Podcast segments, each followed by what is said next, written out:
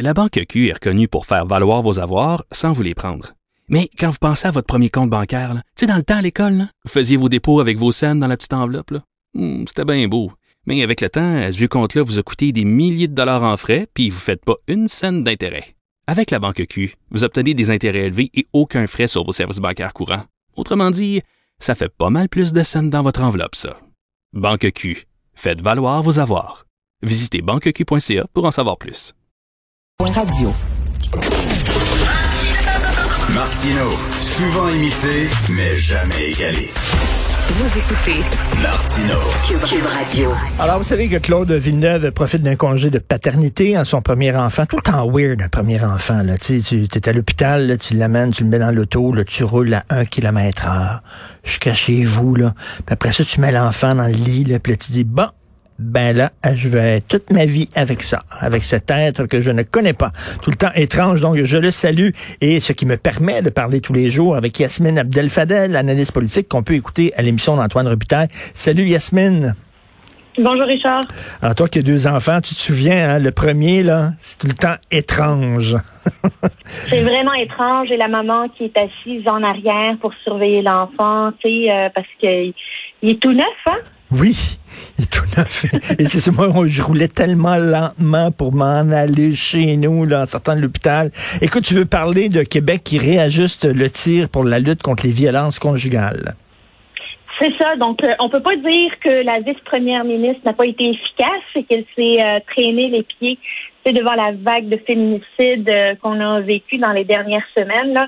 On se rappelle, elle a eu le mandat du premier ministre de s'attaquer finalement à la lutte à la violence conjugale. Elle est finalement venue en aide à sa collègue, la ministre Isabelle Charré, qui est ministre responsable de la condition féminine. Donc, elle a eu le mandat le 28 mars dernier, puis aujourd'hui, on est le 23 avril. Donc, en moins d'un mois, elle est, elle va déjà annoncer aujourd'hui 223 millions de dollars supplémentaires pour la lutte euh, à la violence euh, contre les femmes et 90 millions pour les maisons d'hébergement, alors qu'on sait qu'elles débordent et on sait qu'elles étaient, euh, ces maisons-là étaient déçues finalement au dernier budget parce qu'elles n'ont pas eu l'argent qu'elles qu'elles pensaient avoir. Hmm. Donc, finalement, la, la, question à laquelle la ministre Guilbeault et, et la ministre Charest vont devoir répondre, c'est comment cette fois-ci elles vont s'assurer que l'argent n'est pas juste annoncé, mais que cet argent-là va se rendre dans les maisons d'hébergement. On n'a plus le loisir d'attendre là un an, un an et demi avant que l'argent se rende, puis que cet argent-là reste dans les structures intermédiaires. Euh, l'argent doit se rendre tout de suite. Mais euh, Richard, pour moi, euh, ce que ce mandat-là que le premier ministre a donné à la vice-première ministre, la ministre Charest devrait le prendre comme un avertissement. C'est euh, c'est un message qui lui dit, ben regarde, il, suffit que Geneviève Guilbeault s'en mêle pour que ça se débloque. Puis tu n'as pas fait ta job de faire des représentations auprès des ministres, auprès du ministre des Finances, M. Éric Girard, lors des consultations prébudgétaires, puis mettre le point sur la table, puis dire il nous le faut cet argent-là, c'est une hmm. priorité. Euh, c'est comme ça que la ministre Charret euh, devrait le voir. Là, il n'aurait pas fallu que Geneviève Guilbeault ait à se mêler de ce dossier pour que Isabelle Charret mette le point sur la table et dise là, là ça marche plus. Là. On, vit des féminicides, les maisons d'hébergement débordent, euh, il y a une augmentation de la violence. moi, je, je trouverais ça particulier. En fait, je, je prendrais ça comme un avertissement, là, à la place de Madame de Madame Charret. Ben oui. Euh, c'est ça, tu sais, le PM a, décidé d'envoyer la pompière en chef. Elle a livré. On peut pas dire qu'elle a euh, qu'elle a qu'elle s'est traîné les pieds. Ben c'est ça. Puis les, les, gens, c'est bien beau les, les, les, belles paroles. Puis on se souvient tous là, de, de, du euh, discours là, euh, des propos de la déclaration de M. Legault qui était très senti. On sentait qu'il était très touché. Euh, ben ça prend plus que des paroles. Ça, il faut que les bottines suivent les babines à un moment donné. Puis c'est pas avec des comités puis des rapports qu'on va régler ça. C'est avec de l'argent qui se rend là où il faut qu'elle se rende. Je suis très contente que ça donne des résultats avec Mme Guilbeault. Tout à fait. Euh, on va voir maintenant si l'argent va se rendre jusqu'en bas. Tu veux nous parler des différentes propositions de la réforme de la loi 101. On sait que Dominique Anglade a présenté la sienne. Ben oui, elle est d'ailleurs en train de la présenter avec euh, avec euh, Hélène David, qui est la critique en matière de langue et finalement, tous les partis politiques à l'Assemblée nationale ont une proposition en ce qui concerne la défense euh, du caractère francophone et du français finalement au Québec. Donc d'un côté, on a le PQ, on sait qu'ils veulent étendre la loi 101, euh, étendre son application dans les cégeps. Le premier ministre a déjà dit que ça, ça ne va pas être fait.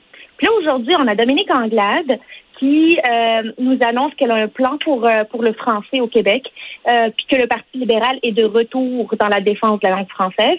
Puis c'est pas bête comme stratégie, puis je m'explique plutôt que d'être à la défensive puis critiquer le plan tant attendu du gouvernement qu'on sait qu'il devrait être déposé dans les prochaines semaines, ben, elle, elle, elle se met sur l'offensive pour dire, au pire, le gouvernement va s'inspirer de nous, et au mieux, je vais dire au gouvernement, pourquoi tu t'inspires pas de nous?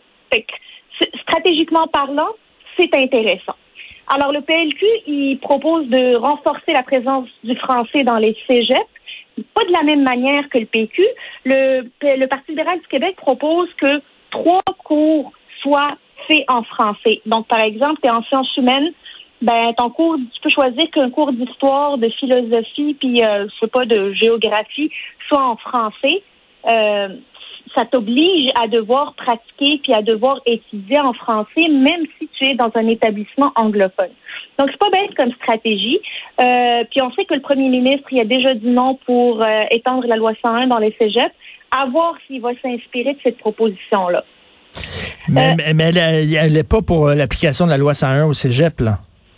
non, c'est pas pour l'application de la loi 101 au cégep, c'est pour le renforcement hmm. de l'apprentissage en français euh, dans les euh, cégeps anglophones. Donc ça, c'est une nouvelle proposition qu'on n'avait pas euh, qu'on n'avait pas vu venir au début. alors finalement, ça, ça, renforce que même les étudiants anglophones puissent apprendre en français. Ça, c'est ça, c'est super intéressant.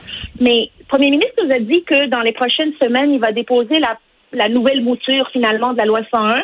On se rappelle que le ministre Simon Jolin Barrette à, à, faire une conférence de presse là euh, avant le temps des fêtes pour nous dire euh, ça s'en vient. Regardez-moi bien aller, ça s'en ben vient. Oui. Puis, euh, puis, le premier ministre il a dit wow minute, pas maintenant. fait que finalement il va finir par la déposer. On nous dit que c'est au courant de cette session parlementaire-ci. Ah oui. Ce qui est curieux par contre, c'est que le premier ministre nous annonce d'ores et déjà qu'il va qu'il va utiliser la clause dérogatoire. Alors, on ne sait mm. pas sur quoi, on ne sait pas sur quelle disposition, mais il nous dit qu'il va l'utiliser. C'est là où j'ai envie de dire attention.